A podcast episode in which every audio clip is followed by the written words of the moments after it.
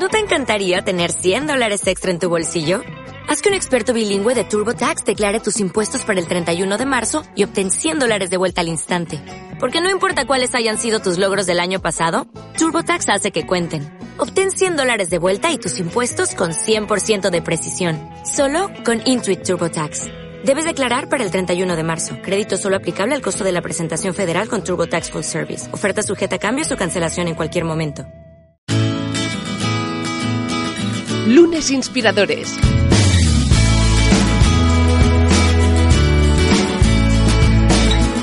Con David Tomás y Edu Pascual.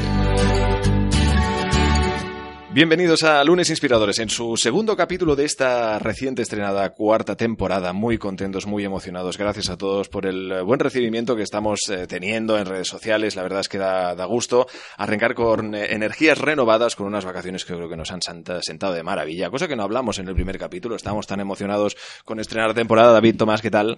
Pues sí, teníamos tantas ganas de volver, ¿no? Sí, Estábamos no, ya hombre, es que esperando estaba ahí con el mono la de micro. del verano y hacer Ay, una nueva oye, temporada, pero bueno, bien, las vacaciones. ¿Estás bien, no? Sí, sí, sí. Por Irlanda podido- has estado tú. Yo he estado en Irlanda. bien Es- la verdad es que es una montas. experiencia, tendríamos que esto contarlo, de trabajar en remoto cinco semanas. Ah, pues mira, oye. Que esto, eh, bueno, pues al final es algo distinto, ¿no? Que pocas veces se puede hacer y como experiencia súper positiva. Muy interesante, ¿no? Exacto, sí, sí, sí. Además te, te obliga a cambiar un poco las rutinas, pero yo creo que es muy bueno. El trabajo en remoto es algo, pues que muchas veces las empresas no quieren aplicarlo, ¿no? Por el miedo este, oye, si la gente va a trabajar o no.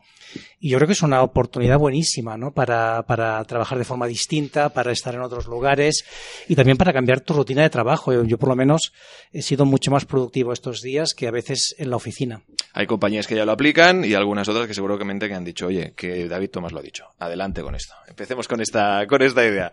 Bueno, eh, hoy recibimos a nuestra segunda invitada de hoy. La verdad es que da, da, da gusto porque eh, arrancamos muy fuertes. Eh, siempre traemos eh, invitados que, de los que todos a- aprendemos, de los que evidentemente son pues, eh, pues muy reconocidos por sus amplias experiencias, por sus aventuras dentro de- del mundo profesional.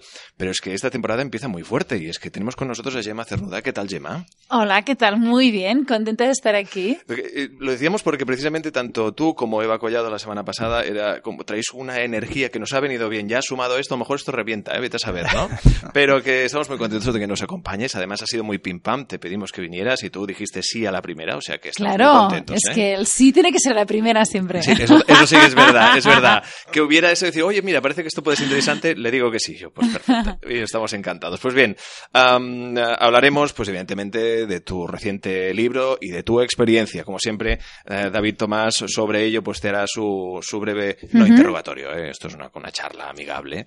no sé, eh, sí, ya estoy un poco en guardia, ¿eh? Ya no. estoy un poco aquí. Eres la número, que antes me lo preguntaba David, la número 144 de entrevista.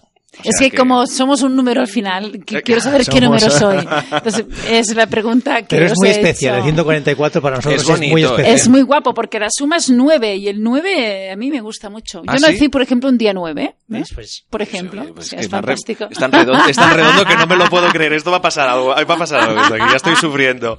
Bien, eh, ¿qué es para ti un lunes, Gemma? A ver.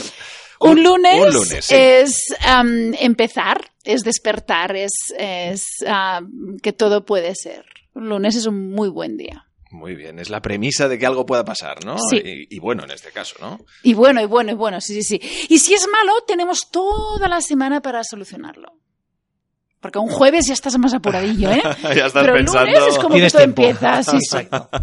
No, pero un jueves, bueno, ya estás pensando, ya llega el fin de semana y bueno, ya, ya desconectaremos, ¿no? Pues bien, como siempre, David Tomás, eh, adelante. Eh, Pues descubramos los orígenes de nuestra invitada de hoy. Exacto, Gemma. Queremos conocer un poco tu trayectoria profesional y empezamos del principio. ¿Tú eh, qué estudiaste y sobre todo si ya lo sabías de pequeña o fue algo un poco más de por, por sugerencia familiar?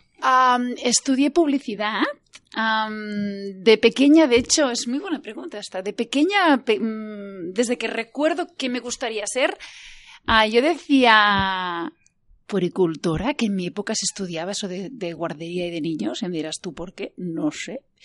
Después psicología, qué cosas, ¿eh?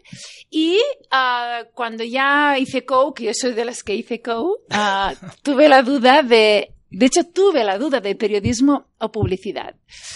y al final fue publicidad. Pero me he quedado ahí también que me gustaría periodismo. Pero bueno, digamos, mi, mi, mi, mi evolución de qué quería estudiar empezó pues así como desde niños, me dirás tú, poricultora, psicología. Y después dudé entre periodismo y publicidad y me quedé con publicidad. Y ahora, por ejemplo, pues, si volviera a estudiar, estudiaría otras cosas, ¿eh? Nada que ver con esto. ¿Y querías que, que te gustaría Me estudiar? encantaría antropología, pero nada que ver, no, ¿eh? Porque sí que tiene que ver. Ese es entender más el- la mente, Claro. ¿no? Y la consumidora y el consumidor. Antropología, sociología. Me podría desviar a ciencias políticas. Sí, que no lo descarto que algún día lo estudie. Bueno, qué bien. Oye, eso es bueno. ¿Y en tu entorno familiar les pareció bien eh, que hicieras publicidad, algo que lo veían positivo, o te estaban, eh, te querían orientar hacia otro tipo de formación? No, mi entorno familiar, de hecho, yo vengo de, yo soy familia de, de emprendedores. Am, de hecho, en mi casa de pequeños teníamos pescaderías y, mm, y yo siempre digo, en, en catalán, siempre digo que soy peixatera, ¿no? Pes- pescatera. Y mi madre me dice, no, chata, no, tú de pescatera no tienes nada. Yo era la pescatera. Lo digo como algo que, que da rollo, ¿no? Y ella me saca todo el glamour, que para mí lo tiene. Entonces, en casa teníamos em, pescaderías, éramos emprendedores. De hecho, la empresa después evolucionó a una empresa bastante conocida que es Congelats La Sirena. Am, eh, o sea que yo he nacido en un entorno donde, donde se empezó trabajando muy duro, emprendiendo con una idea muy innovadora, que podía haber salido mal o bien. Yo crecí en este entorno, digamos, ¿no? En, ca- en una casa donde nunca había domingos, siempre eran todos lunes, ¿eh? buena pregunta, y donde, donde en la mesa del comedor se hablaba de empresas, se hablaba de vida, se hablaba de todo, ¿no? La, la- la figura de la emprendedora y del emprendedor es lo que yo mamé de pequeña. Entonces, que yo sea publicidad, de hecho, no les pareció ni bien ni mal, seguramente les pareció bien. ¿Y ellos esperaban que siguieras en el, en el negocio familiar o...? Ah, yo trabajé en la empresa familiar, de hecho, allí me equivoqué y aprendí, ¿no? Digo me equivoqué porque es donde los primeros trabajos es donde más puedes jugar con equivocarte y aprender. Y, y te- y te- y tengo la suerte que, que ayudé a crear la marca, ¿no? Esto es una pasada, ¿no? Eh, Como Claro. experiencia y como historia.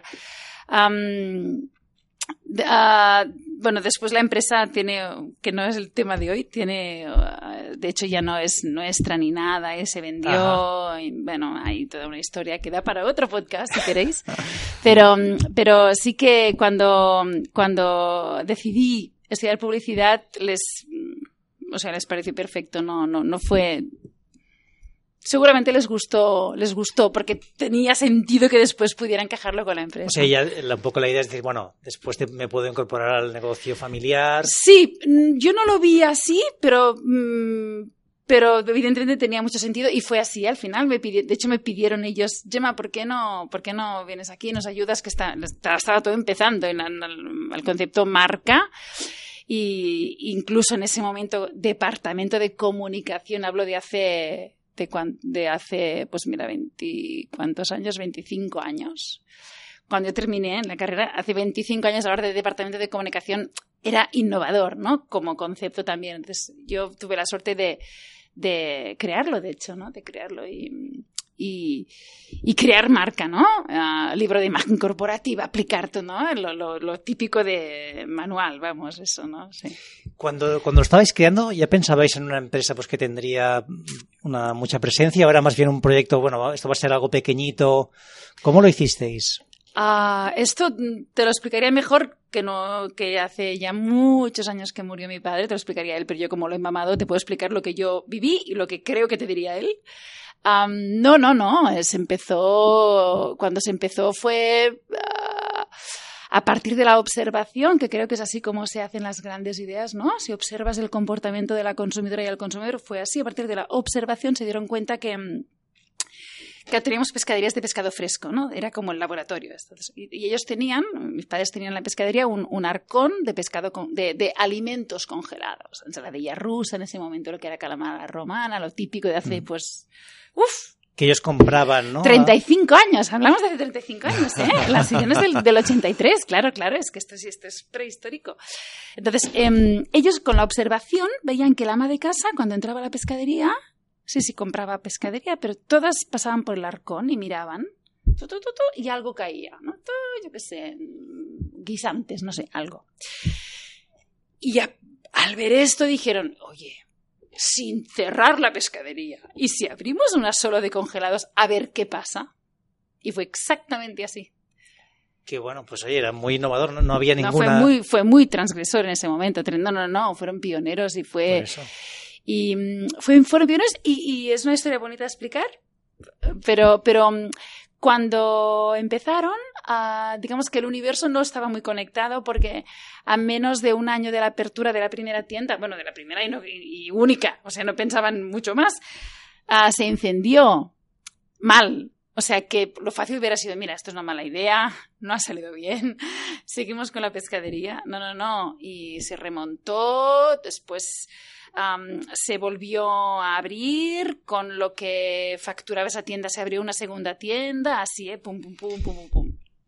Hablamos, bueno, seguimos un poco con esto, luego cambiamos, ¿eh? Pero. Hombre, ya da para un libro eso, ¿eh? eh, Da para- Una- sí, una sí, inversión no. tras inversión y una- abrir una cadena, ¿no? Claro. Es una, sí, sí, Ah, no, es un y- buen ejemplo. Y, es, es, un- es una pasada de ejemplo, sí, sí que lo es. sí, hubo un sí. momento que hubo muchas tiendas de congelados, pero yo recuerdo que no tenían marca, ¿no? Es decir, que era una tienda Claro. de barrio que era de congelados, ¿no? Que seguramente hoy se montaría en modelo franquicia y tal, pero no, no, no había una marca, ¿no? Y vosotros creasteis la primera marca. Mira, David, yo creo que lo que supieron hacer súper bien, súper bien, más allá de la marca, que, que aquí es donde yo pude colaborar un poco más, pero es que em, la idea original de las dos familias fundadoras era sobre todo calidad de producto. Esto era básico, ¿no? Entonces, y hacer las cosas bien hechas, ¿no? O sea, lo- las personas que estaban en el punto de venta eran, eran ellos, los fundadores, ¿no? No, no, no era alguien de más a más que subcontratas, no. Entonces, el producto era muy bueno, la atención al cliente era excelente y esto hizo que de alguna forma se diferenciaran con el resto de tiendas de barrio de congelados. De hecho, yo recuerdo a mi padre decir que su competencia era el fresco, no el congelado. O sea, él se cargó como el canal, en plan, no, no, no, pero mi competencia son las pescaderías y yo no compito con los congelados. Porque, ¿sabes? Y claro, esto ya es como, wow. Es cuestión de mentalidad. Sí, señor. Sí, la- sí, que, que seguramente aplicado a cualquier negocio sería muy interesante, ¿no? Porque es como tú sales de, la, de lo que esperan de ti, ¿no? Tu competencia son las editoriales, no, mi competencia son las radios. Ah, sí, perdón, las radios. claro. Qué bueno. Oye, y cuéntanos un poco la, la salida de, de De la empresa sirena, familiar. ¿Cómo, lo, ¿Cómo lo decides y qué haces? Mira, cuando mm, yo estoy ocho años en la empresa familiar, de, de- desde que termino la carrera, de la carrera hasta los 30, ¿sí? Em, bueno, decido salir por varios motivos. De hecho, en ese momento ya mi padre hacía dos años que había muerto, la empresa mm, tiraba para unos, mm, digamos, am, caminos donde yo no me sentía tan identificada. Y, y- y- y yo pensaba, bueno, está muy bien, este al final es el sueño de mi padre, pero a lo mejor no es el mío, ¿no? Entonces, que esto cuesta mucho cuando naces en un Claro. entorno de empresa familiar porque es muy fácil autoengañarte, ¿no? Eh, dejé la empresa familiar.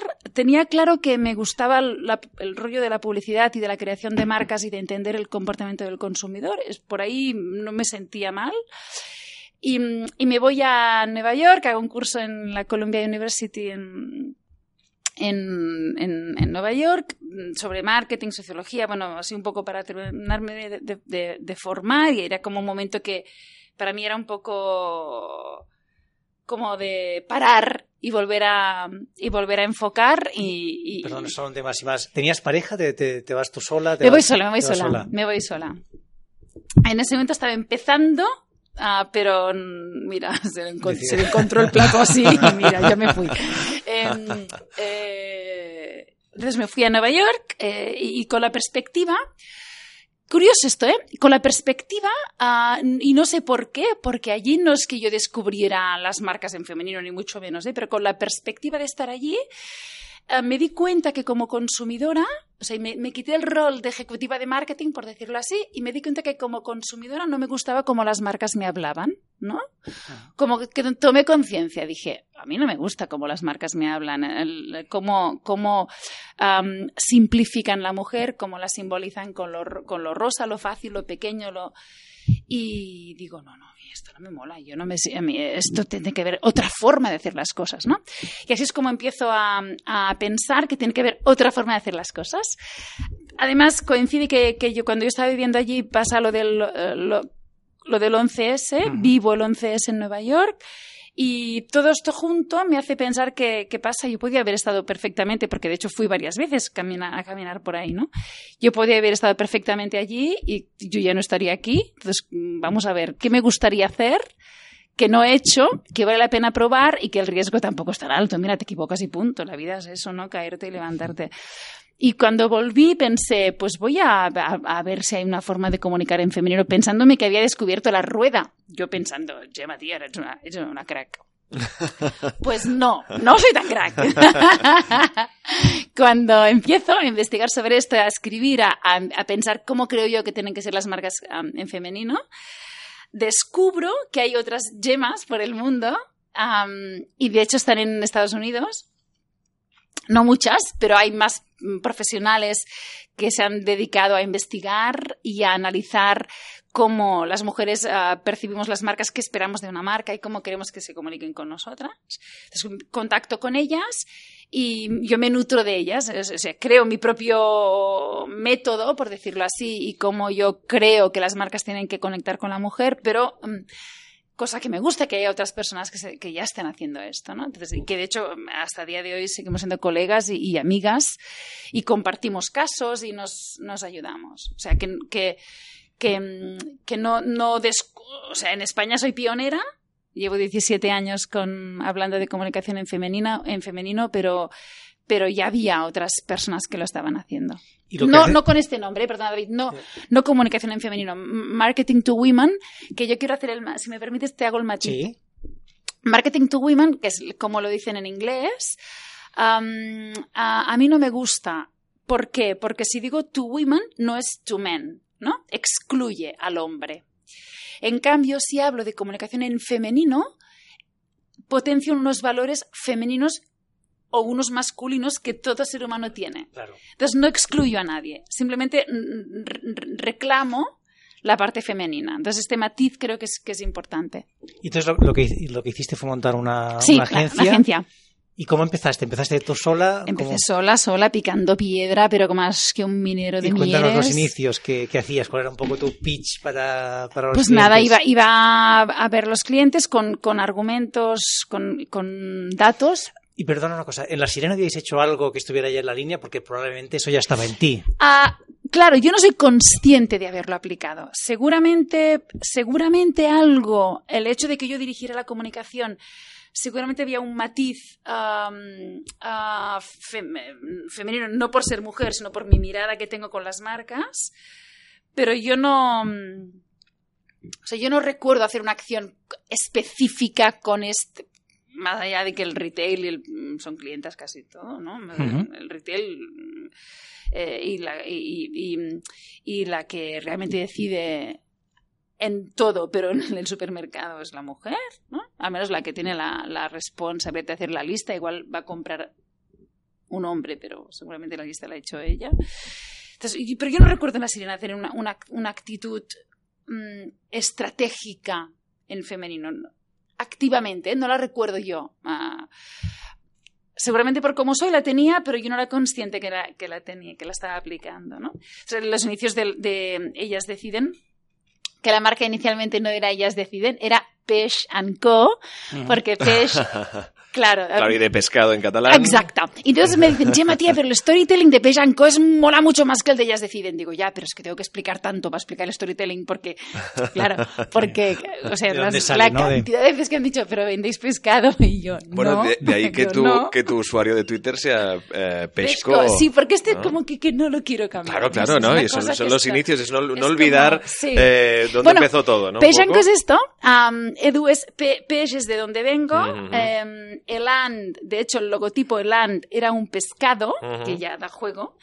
Y el co es comunicación. De comunicación. y company, pero de, de dónde vengo y lo que hago. Pero al final, hace cinco años, cuando saqué el libro, ellas deciden, y abrí el mi propio blog, ellas deciden, pensé, Gemma, vamos a ver, tía, parece mentira que te dediques a esto. O sea, lo más fácil y lo más el mindset ya de la persona es que piensa en consumo, mujer, marcas, ellas deciden, te vas hacia allí. En cambio, si digo Page Call es complica un poco la vida para Claro. llegar a... Total, que, eh, ¿cómo empiezo? Con, con... Empiezo creando mi discurso, porque yo tampoco lo sabía, ¿eh, David? Yo, yo, yo, yo sabía que no me gustaba cómo me trataban las marcas.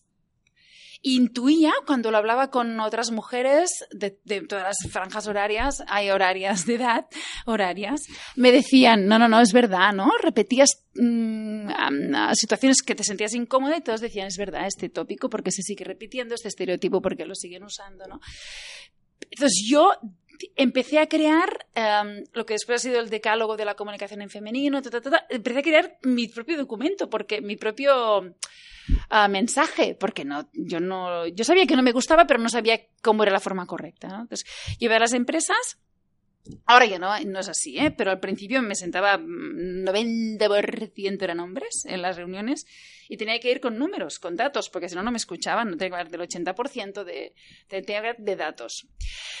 Y recuerdo al principio am, ah, que yo empezaba mi discurso y entonces, nada, mm, cinco minutos y me decía el CEO de la empresa o alguien que mandó, me decía, ah, entonces tú eres feminista, ¿verdad? Y digo, hostia, claro, hoy el significado es otro, que es, no sé si lo vamos a hablar después, de feminismo es otro. Hablo de decir 17 Claro, años, ¿eh? claro. Es otro. Pero en ese momento yo no sabía ni si lo era. Es como, ¿y por qué este tío me dice hasta ahora? No, en plan, no pilla nada de lo que le estoy diciendo. Entonces tú eres feminista, ¿no? Digo, ya está, Gemma, ¿Qué estás, tiene enfo- que ver esto estás ahora, enfocando no? el tema fatal, que pensaba Claro. tía fatal. Entonces seguíamos hablando y tal, y cuando yo hablaba del poder, de compra, eso me ponía muy nerviosa. Hoy me hubiera levantado, me hubiera ido de la reunión, pero hace 17 años no estaba tan, tan Y con razón. powerful.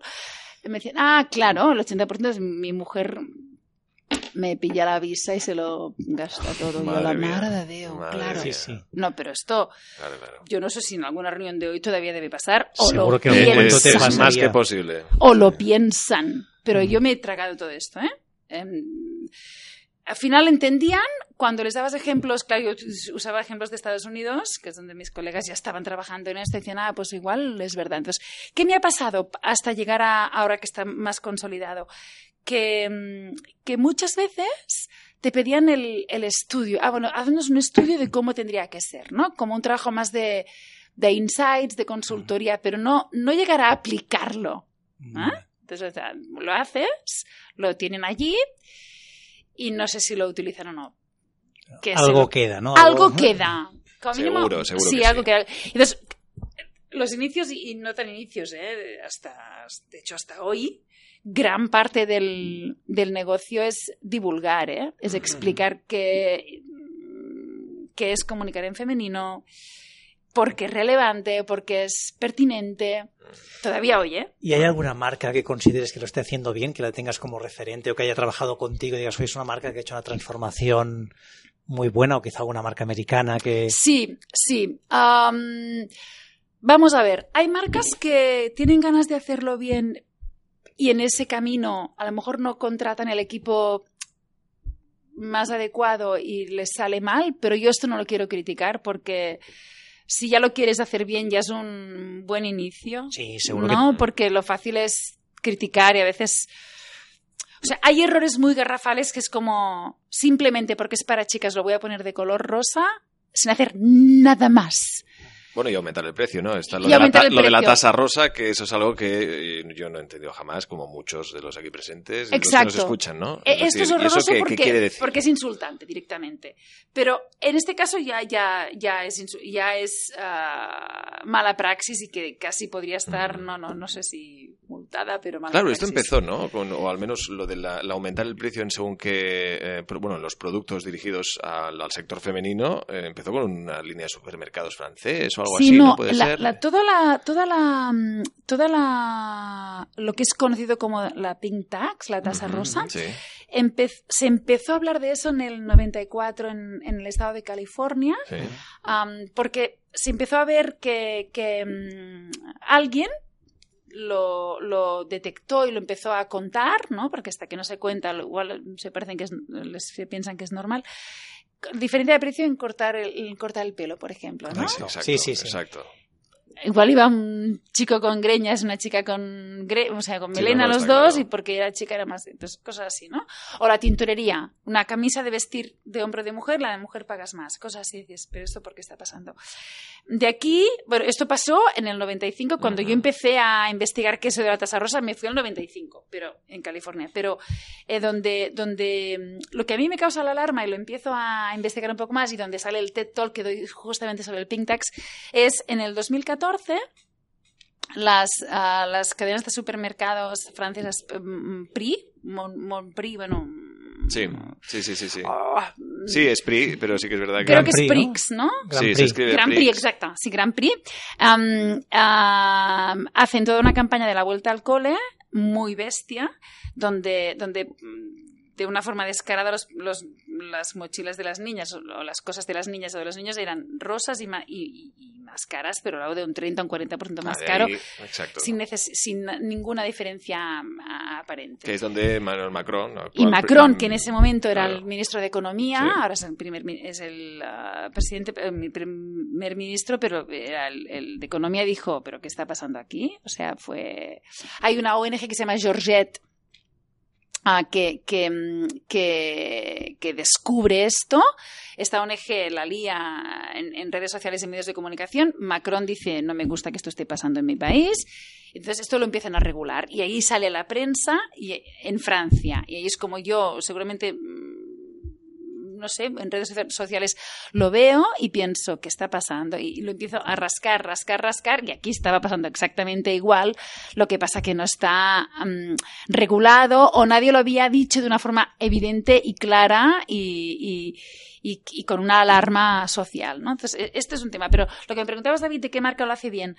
Am, en España hay marcas que lo están empezando a, como mínimo, se están empezando a preocupar y a lo mejor comunicativamente pueden caer en tópicos, si ahora me viene a la cabeza Campofrío, por ejemplo, pueden caer en tópicos, pero te están provocando una reflexión. Y como mínimo ponen encima de la mesa temas que, que, que a lo mejor a través del humor, pero ya no son temas que no se hablan, se hablan, ¿no? Entonces, Campofrío creo que tiene buena intención, que lo podría hacer mejor, sí, pero tiene buena intención. Y a mí las, las campañas que más me mueven son las de mm, las de ah, Like a Girl, por ejemplo, ¿no? Like a Girl sí. de, mm, de Always, que es una marca de, de higiene íntima americana. Las campañas de Nike también están, están potenciando mucho el, el empoderar la mujer en todos los deportes y en, y en y, y además utilizan mujeres, no solo atletas profesionales, sino mujeres normales, mujeres que salen a correr y que... Entonces, hay las, las empresas, bueno, DAF es como el paradigma, Dove, la, la- Sí, sí, esta marca fue la que realmente Empezó... empezó hace ya 13, 14 años. ¿eh? Sí, sí. Esto es para mí, o sea, la agencia o el, o el o la ejecutiva que llegó a ese insight, chapó, porque hay que llegar a ese insight, ¿no? Que el problema es la belleza real, de cuestionar la belleza, ¿no? Es muy potente, ¿no? Es muy potente. Y para mí esta, estas son grandes marcas que lo están haciendo muy bien y, y- y cada vez hay más marcas ¿eh? que, que quieren, quieren llegar ahí, pero mm, por otro lado, si venden, igual te piden el estudio, pero bueno, no vamos, como no, como ya estamos vendiendo bien, no vamos a ahora arriesgarnos a hacer una estrategia muy nueva de comunicación porque ya estamos vendiendo bien. Pero bueno, como mínimo se, se preocupan en hacer el estudio y en saber qué podrían hacer diferente. Claro, tú ah, hablas de, pues evidentemente, de, pues en, en entrevistas donde hemos podido pues escucharte, leerte, eh, que dices que en las ah, facultades todavía a día de hoy se, se explica que la publicidad es aspiracional, es decir, eh, bueno, que refleja una vez más que eh, según qué línea de productos dedicadas a, o dirigidas a la mujer está creada mm, sus campañas de marketing por hombres. Cuando en realidad la mujer lo que quieren son productos inspiracionales. ¿Cómo se cuenta? Bueno, la, la, mm, la publicidad, como siempre se ha explicado, es que si, o al menos los recursos creativos que se han utilizado para vender productos, es que si compro ese producto, utilizo ese, ese, ese servicio, me va a pasar esto. Es aspiracional, ¿no? O Si me pongo esta colonia, tendré más éxito. O si mm, tengo este reloj, me verán como alguien am, líder, ¿no? Y esto es muy masculino, esto es como la publicidad se ha creado desde, desde valores y prioridades más desde el hombre, masculinas, que no digo que no estén bien, pero es más masculino. En cambio, la mujer quiere utilizar servicios, productos, marcas, ¿no? Que te lleven a, o sea, que te inspiren, que, te hagan que te hagan sentir que utilizando eso voy a tener un impacto positivo socialmente, yo voy a aprender algo más, yo voy a mejorar en ese aspecto. Claro, ahí juega una fase de documentación previa, ¿no? De ese producto que se va a adquirir, quizá. Sí, sí, sí, o, o, o, de la forma que este producto me lo explica, o la historia que hay detrás del producto. E, es que es tan fácil como yo no digo que a los hombres no, pero a las mujeres seguro que nos interesa saber quién hay detrás de una empresa, o cómo es la fundadora, o cómo es el fundador, o qué hacen con los residuos, o qué esto. ¿Qué impacto tienen, no? más allá del producto que Exacto. venden. Exacto.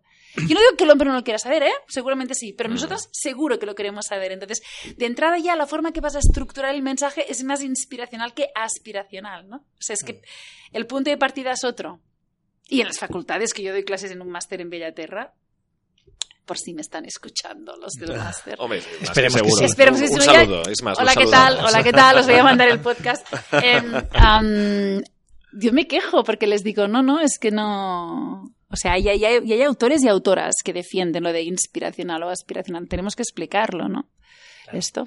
Oye, hablamos entonces de feminismo y de atrapados en el feminismo. ¿Nos cuentas un poco cuál es tu visión o esta evolución del feminismo y hacia dónde crees que debe ir, ¿no? Como, cómo debería estructurarse, ¿no? Porque además es un tema muy sensible, ¿no? Yo a veces me sorprendo en redes sociales, ¿no? Que hay determinados hombres que se lanzan a la yugular como si fuera un tema personal y, bueno, mm, da mucho, da mucho de sí el tema.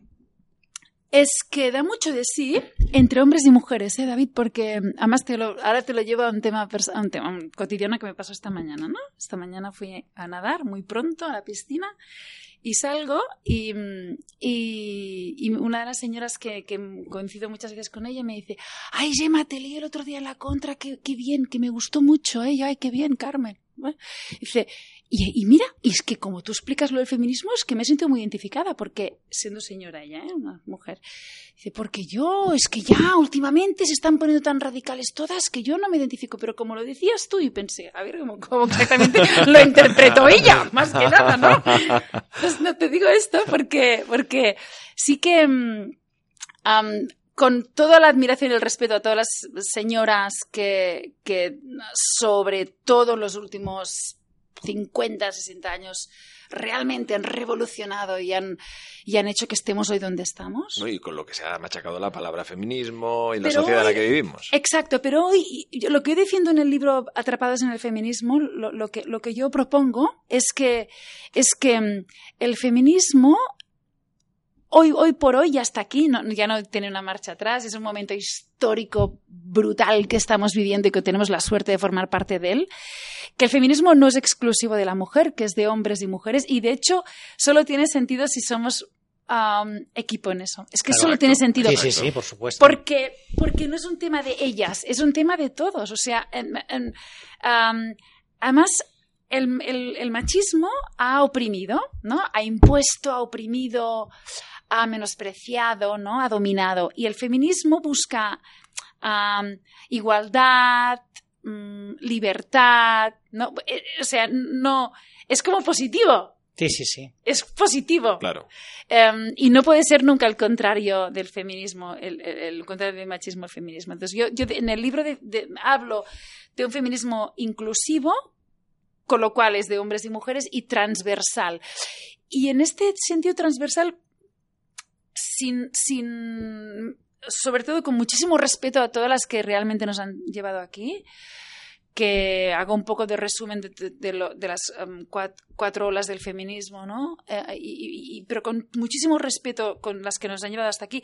Transversal significa que todas las mujeres y hombres, en este caso hablo de mujeres, se pueden identificar con el feminismo. Una adolescente anarquista o no sé, mm, de, de, clase media baja, estoy ahora ya poniendo un, extremo, a una señora de clase alta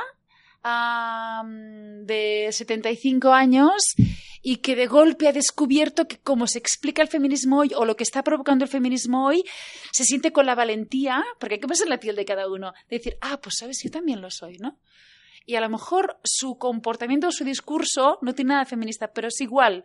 Pero para ella ya es una pasada lo que está haciendo y lo que está diciendo. ¿no? Entonces, por eso hablo del transversal, que, que, que, que no, no podemos el, el feminismo no puede ser exclusivo de las, de las más radicales. No. O de izquierdas. No. O no tiene que ir vinculado solo a economía, ¿no? Porque a veces. eh, Claro. No, es que la economía. eh, no puedes vincular economía y feminismo. ¿Por qué no? ¿No? Entonces. Yo defiendo este, esta transversalidad y la inclusión del feminismo. Claro. Yo creo que también hay un tema importante que tú lo, lo consigues hacer en el libro, ¿no? Pero que además llevas años haciendo y es justamente la parte de, de educación, porque al final el, el- o sea, la inercia que tenemos social es muy, es muy grande. A mí hay un tema que me preocupa ¿Sí? y hace poco me pasaba con un amigo, ¿no? Que hizo un comentario que no, no lo voy a compartir, pero que, que veis que, que- que estaba, estaba fuera de lugar, ¿no? Pero no lo hacía con mala fe. Es decir, él estaba haciendo un comentario porque hace 15 años era un comentario que Normal, podía, claro. podía estar aceptado y que él, bueno, pues oye, no se ha parado un momento a pensar y decir, oye, esto tiene sentido que sigamos diciéndolo o haciéndolo. Exacto. Entonces, creo que es responsabilidad de todos de, oye, es, mm, decir, decir, oye, esto ahora quizá ya no toca, ¿no? O sea, a lo mejor hace unos años lo podíamos todos aceptar, pero a día de hoy un comentario así no, no toca, ¿no? Claro, y ahí el papel lo juegan todos, ¿no? La- Pero a es- nivel educacional, sobre todo.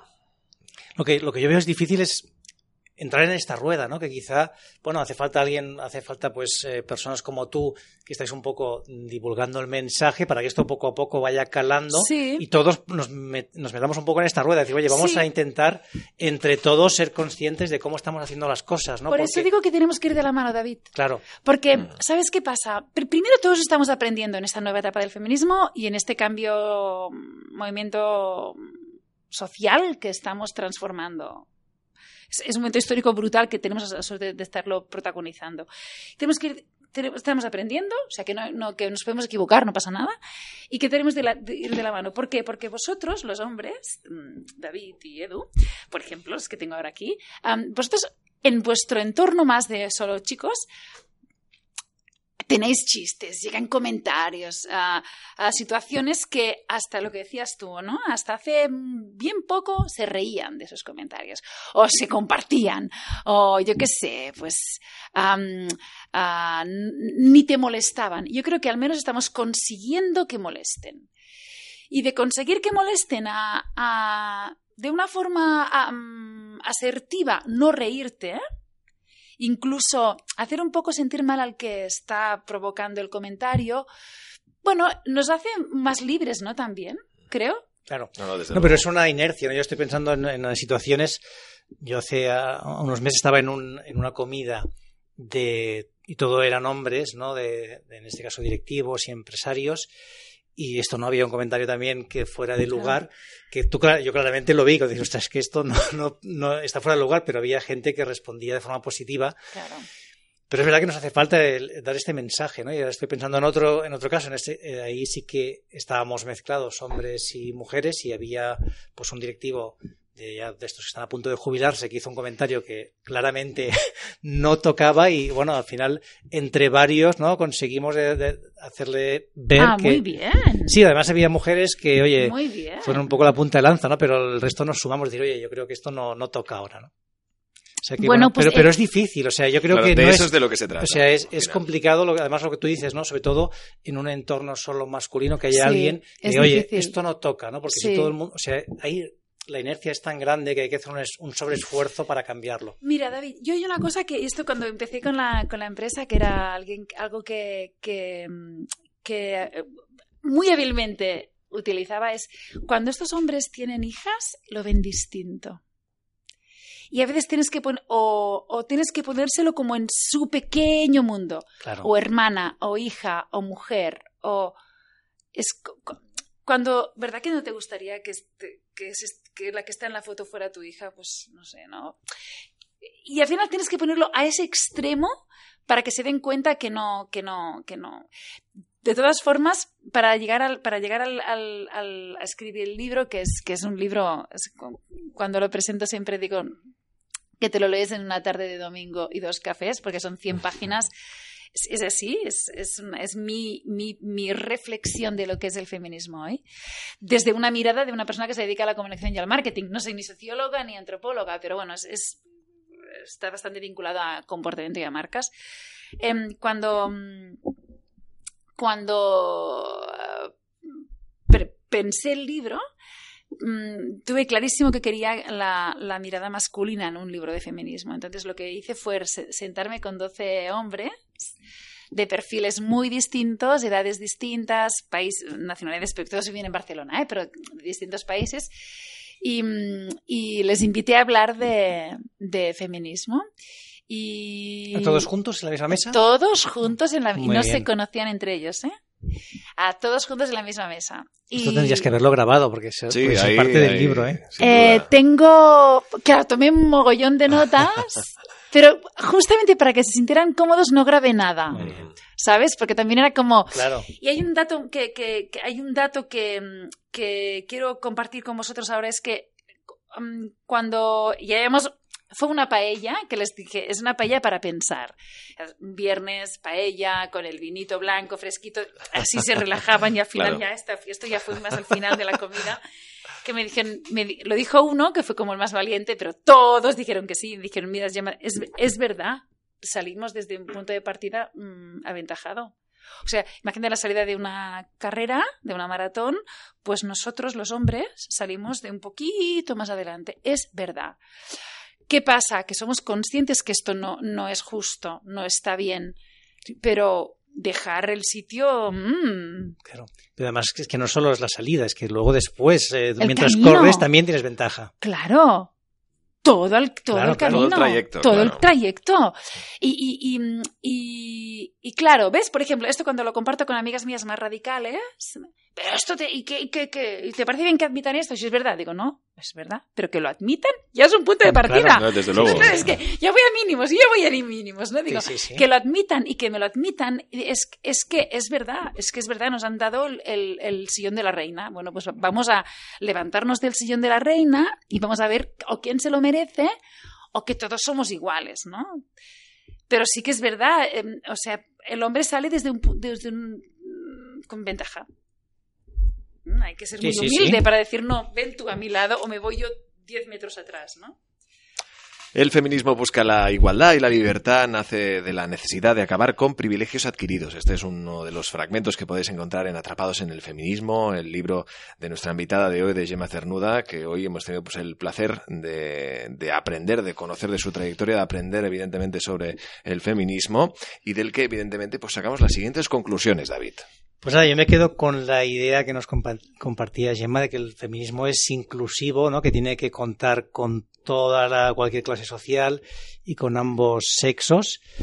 Y, y nada, decir esto, ¿no? Que Edu, yo creo que te sumas conmigo, que Hombre, los dos nos luego. declaramos Des- feministas desde luego. desde el punto de vista como comparte Gemma, ¿no? Ahí nos sumamos todos y con muchas ganas de, de cambiar, ¿no? Y de mejorar, porque es verdad, como bien dices, salimos con ventaja y esto hay que solucionarlo tarde o temprano. Está Qué claro, bien. está claro. Gemma, muchísimas gracias. Te deseamos toda la suerte del mundo y está claro que te vamos a volver a invitar en una segunda fase, porque esto siempre se queda corto. Aunque no hemos, nos hemos pasado el tiempo, pero es que, oye, esto ha dado mucho de sí. Déjame decir una cosa más Sí. vinculada al 9.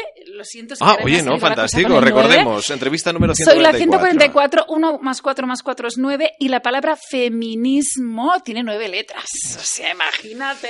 Bueno, Exacto. ¡Qué Acá- cosa! apaga y vámonos. Apaga y vámonos a tomar algo ahora. Exacto, acabamos aquí, pero sí que tenemos que recordar que la gente se suscriba. Sí, ¿no? Acordaros, por favor, que Eso, eso está muy bien. cada vez sois más y lo que es importante, tomando un café, hablando de feminismo, de lo que queráis, Sí, sí, sí, sí. pues recomendar lunes inspiradores. Exactamente, que genere debate, que nos haga a todos pensar, que yo creo que es interesante, y escuchar, evidentemente, todas las historias extraordinarias de los invitados, invitadas extraordinarios, extraordinarias que nos acompañan, y que sin duda un placer que estén aquí con nosotros cada Inscribiros, comentarnos, hacernos felices, un abrazo por la calle si hace falta. Esto es Lunes Inspiradores, gracias a todos. Gracias.